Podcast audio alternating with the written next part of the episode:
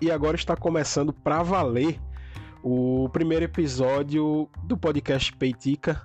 É, aquele que foi lançado anteriormente foi basicamente uma breve explicação do que seria o projeto, que é um projeto solo, um podcast solo onde, é, onde eu é, estarei so, sozinho, hosteando e participando do podcast, mas é, e, e, ele é gravado totalmente no meu celular, sem nenhum programa de edição externo, etc. E também ele tem um tempo médio de 10 minutos, pouco mais de 10 minutos. Esses são as prerrogativas para a existência do podcast Peitica. E também eu já expliquei o porquê do nome, etc. Eu continuo rouco, eu continuo gripado, é, como vocês podem perceber pela minha voz. Mas caso você chegou aqui e tenha alguma dúvida do que é e sobre o que é esse podcast, você pode ouvir o primeiro episódio e vai entender tudo o que está acontecendo agora. Mas eu já deixo a dica para você. Nem eu sei exatamente o que é esse podcast e eu tenho uma pequena luz do que ele pode ser, do que ele pode se tornar, mas saiba que esse é basicamente um, uma curadoria de assuntos que, ao meu ver, são relevantes e que eu me sinto capaz de dar uma opinião ou não sobre tal assunto, é, evitando o máximo aquela cagação de regra é, clássica da internet nos tempos atuais. Mas, é, como vocês puderam perceber aí no título do episódio, se eu tive a ideia de alterar o título, me perdoem, enfim, mas esse podcast está acontecendo ao vivo aqui direto no meu celular. Ao vivo não, né? Está sendo gravado direto no meu celular, mas a ideia que eu tenho de roteiro tá mais ou menos na minha cabeça, mas o que vai se desenrolar aqui eu não sei. Mas esse primeiro assunto é, que a gente vai abordar no podcast é, é um, um. Enfim, tá todo mundo falando sobre esse caso, é, mas eu queria abordar esse caso sobre uma ótica um pouco diferente. Ou não, enfim, muita gente discutiu isso também no, no, no na internet mas é sobre a, a situação de saúde do apresentador Gugu, é, Gugu Liberato, né, que, já, que, que fez o seu nome no SBT. Hoje em dia ele ele tá no hoje em dia ele tá na Record. Eu sinceramente não sei se ele ainda tem vínculo, se ele é atualmente é, apresentador da Record, se não, se ele não é apresentador da Record, se deixou de ser. Mas o que a gente sabe é que ele estava em sua casa, acredito que em Orlando, né, nos Estados Unidos, e ele sofreu um acidente doméstico. E assim que sofreu o acidente, houve um, um, uma movimentação muito grande da imprensa brasileira para noticiar esse acidente mas o que me surpreendeu foi justamente é, a pressa para se cravar a morte do apresentador. É, o que se sabe hoje é que ele está no estado é, bastante grave, está em unidade de tratamento intensivo, né, é, numa UTI, acompanhado por vários médicos. Mas o que nos chamou a atenção aqui na internet foi justamente essa pressa pelo furo da reportagem da morte de Gugu. E o que nos preocupa bastante e que nos faz refletir bastante sobre é, quem nós ouvimos e que tipo de imprensa é essa que nos informa. E olha que eu sou um defensor nato da imprensa que sofre perseguições, inclusive é, do governo, do Estado é, brasileiro, é, materializado principalmente no presidente da República.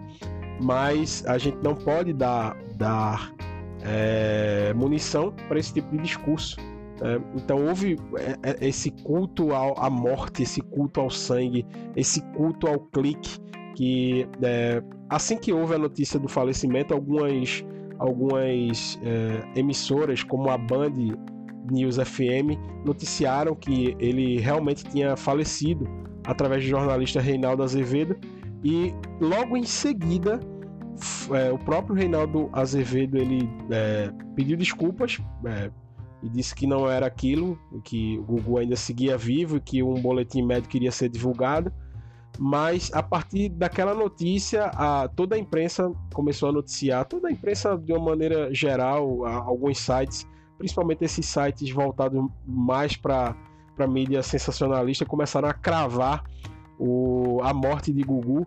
E me lembrou muito um filme que se chama O Abutre, né? que, é até com o ator Jake Gyllenhaal que ele, ele descobre uma maneira de ganhar dinheiro através de acidentes, através da desgraça dos outros. Ele coloca um radinho no seu carro que intercepta o sinal da polícia e assim que ele fica sabendo da notícia da morte de alguém ou de um assalto, enfim, ele pega seu carro, se desloca para lá e, e faz fotos e depois vende para jornais, etc. O, esse me lembrou muito esse caso porque é, parece que existe um culto muito forte ao, ao, ao, à notícia, um culto muito forte à desgraça. Eu comecei a ler um livro, inclusive, sobre isso, quando foi que a violência virou é, um espetáculo, né? A gente faz muita referência aos, aos, aos antigos gladiadores e tal, mas falando, é, esse livro fala mais dos nossos tempos atuais quando foi que, a, que essa, a violência virou uma coisa que já não choca, já não nos choca mais. E a imprensa mais antiga, principalmente rádio, jornal, é, é, eu vejo que eles tentam, é, esse tipo de imprensa tenta é, dar furos de reportagem é, a, através de, de, desse tipo. Assim, é uma concorrência com a internet e que muitas vezes acaba se atropelando pelas suas, enfim, pela, pela tentativa da velocidade, é, de dar velocidade à informação. Mas nesse caso em específico foi um, um, um grande erro da imprensa e assim infelizmente aconteceu o um acidente, mas o Gugu segue vivo, segue internado e vamos aguardar as cenas dos próximos capítulos.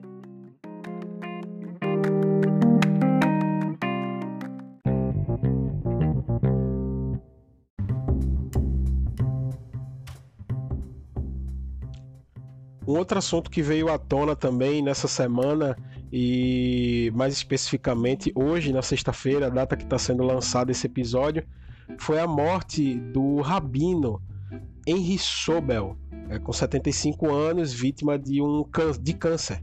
Eu sinceramente não sei dizer qual tipo de câncer ele, ele, ele tinha, mas me chamou muita atenção a repercussão da morte do Henry Sobel o Henry Sobel, ele, ele ficou conhecido, bastante conhecido por participações em programas de TV. Eu acredito que principalmente na década de 90, eu me lembro da figura do Henry Sobel. E quando eu li a notícia, eu já associei a pessoa à, à, à figura né, que eu tinha na cabeça. Ele é rabino, né? enfim, é bastante conhecido.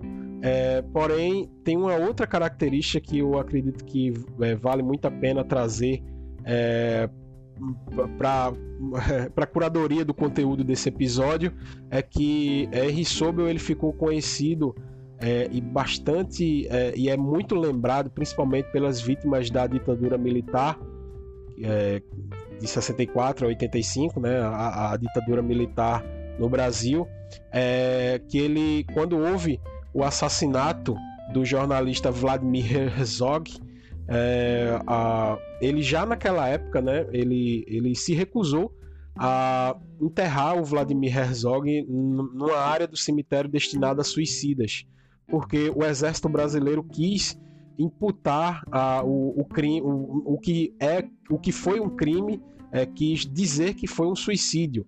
É, muita gente fala que o Vladimir Herzog foi suicidado pela ditadura e que realmente aconteceu. Depois houve apuração pela Comissão da Verdade. O jornalista, que não era nenhum terrorista, que não era nenhum membro de organização terrorista, ele foi assassinado pelo Estado brasileiro e as pessoas do Estado brasileiro, no caso do Exército, eles é, quiseram se livrar da culpa é, fraudando a cena do crime e querendo imputar a, o, o, o suicídio ao jornalista. E me chamou muita atenção a nota de Ivo Herzog, que é filho de Vladimir Herzog, quando ele fala sobre Henry Sobel, ele diz o seguinte: Henry Sobel foi a primeira pessoa representando a instituição que denunciou o assassinato do meu pai, poucas horas depois do ocorrido, junto com Dom Paulo Evaristo Arns e James Wright. Corajosamente, promoveu e esteve presente no ato ecumênico em memória do meu pai na Catedral da Sé, quebrando protocolos do judaísmo, enfrentando resistência dentro da comunidade judaica, foi um dos protagonistas que abriram caminho para o fim da ditadura no Brasil. Se meu pai foi uma das vítimas daquele período, Henry Sobel foi um dos grandes heróis. Registro aqui minha homenagem e saudades dessa pessoa que faz parte da minha vida, fecha aspas. essas foram as palavras de Ivo Herzog, filho do jornalista Vladimir Herzog, e né, infelizmente mais uma é, das tantas vítimas da ditadura militar no Brasil, e fica a lembrança aqui, e fica esse, é, essa singela homenagem ao Rabino Henri Sobel, que faleceu hoje, nessa sexta-feira, dia 22 de novembro de 2019.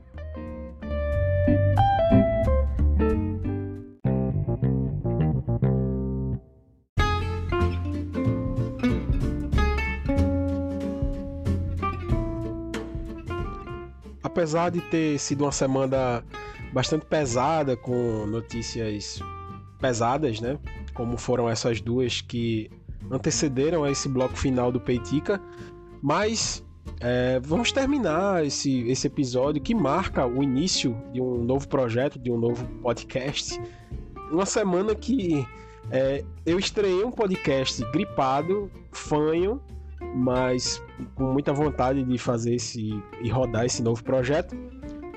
E, e com uma semana também pesada nas notícias. Porém, vamos enfim, se você não sabe, o, o, o não é basicamente um, um, um leitor, não vai ser um, um, leitor desse tipo de notícias, não vai ser uma curadoria desse tipo de notícia pesada. A gente também pode falar sobre vários assuntos, a gente vai falar sobre vários assuntos que me chamam a atenção, me chamaram a atenção.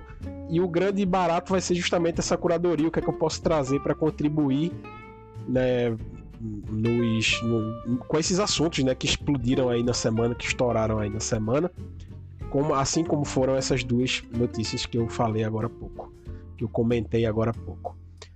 Um, então a gente vai ficando por aqui.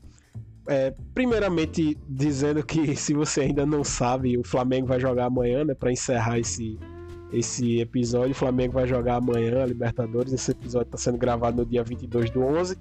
Eu espero que na segunda-feira, quando você esteja ouvindo esse episódio após o jogo, o River Plate tenha sido campeão. e para terminar de verdade mesmo, a gente não poderia deixar de falar do atual governo. Né? Os, os reitores das universidades é, vão entrar na justiça, eles querem entrar na justiça contra o ministro Abraham Weintraub, que é o ministro da Educação, que ele teve a brilhante ideia de dizer que quando ele assumiu o cargo do ministério, ele descobriu várias universidades que tinham verdadeiras plantações de maconha no seu interior. É, e, e que os laboratórios de química das universidades federais são laboratórios de metanfetamina. Esse cidadão é um, é um pirado, é um pirado, esse cidadão é um pirado, e ele levanta esse assunto justamente para talvez apelar para o, extremismo desse, desse, dessa conversa, sem nenhum tipo de afirmação, porque se ele sabe que existe plantação de maconha em universidades, cadê o nome das pessoas? Cadê o nome dos responsáveis? Ele é ministro, ele tem a força, ele tem o poder do Estado ao seu lado e ele deveria destruir essas plantações de maconha e esses laboratórios de metanfetamina é, e pelo menos trazer o nome dessas pessoas. Mas como isso tudo é maluquice da cabeça dele, ele fica nesse discurso de ah, as universidades elas é, se blindaram porque a PM não pode atuar dentro das universidades, o que é uma completa falácia, né? É uma completa falácia que obviamente que a PM pode atuar seja onde for. Quer dizer que se houver um assassinato dentro da, da Universidade Federal de Pernambuco, a PM não vai poder entrar lá não para resolver. Enfim, esse, esse ministro é um, é, um, é um maluco, a gente não vale a pena a gente querer rebater fake news com algum pensamento lógico, porque o fake news parte do pressuposto de, de, da pessoa que recebeu a notícia querer acreditar naquilo, e isso é uma completa maluquice que esse, esse cidadão falou. É, e eu torço muito para que os reitores das universidades entrem na justiça contra ele e que quando ele receber esse processo no colo, ele já não seja mais ministro, né? Ele responda na justiça comum aí, na, no, no, em todas as instâncias, partindo desde a primeira e não direto no, no STF. E, e, essa notícia, ela parte justamente é, o, o, o, o site Vortex, ele publicou ontem que o Bolsonaro planejava fazer uma, uma, uma revisão dos seus ministros, uma, uma mini reforma dos seus ministérios, e uma das cabeças que iam rolar era justamente o desse cidadão aí, do ministro Abraham Weintraub, e ele apelou, jogou pro público, né? O público bolsonarista que gosta desse tipo de notícia eh, vai lá e aplaude esse tipo de discurso para ver se ele consegue se agarrar ao seu cargo com todas as forças, né? Mas, enfim, e é com isso que a gente tem que lidar no dia a dia, mas eu espero que os próximos peiticas não sejam tão pesados como esse. E a gente vai encerrando essa primeira semana de peitica no ar.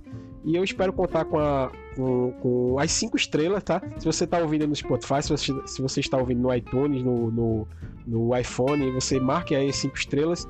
É, divulguem, se inscrevam, tá? Se você está no Spotify, aperta lá seguir, assim como no iTunes ou em qualquer outra plataforma e compartilhe, manda esse episódio para alguém ó, ouve isso aí, vê, vê que coisa interessante, vê que notícia interessante, pesquisa mais sobre isso. Não é nosso objetivo é, aprofundar nos debates, até porque é um podcast de uma duração um pouco menor, mas é, que seja uma curadoria para se conhecer, pelo menos conhecer os, os assuntos da semana, tomar ciência de alguns assuntos.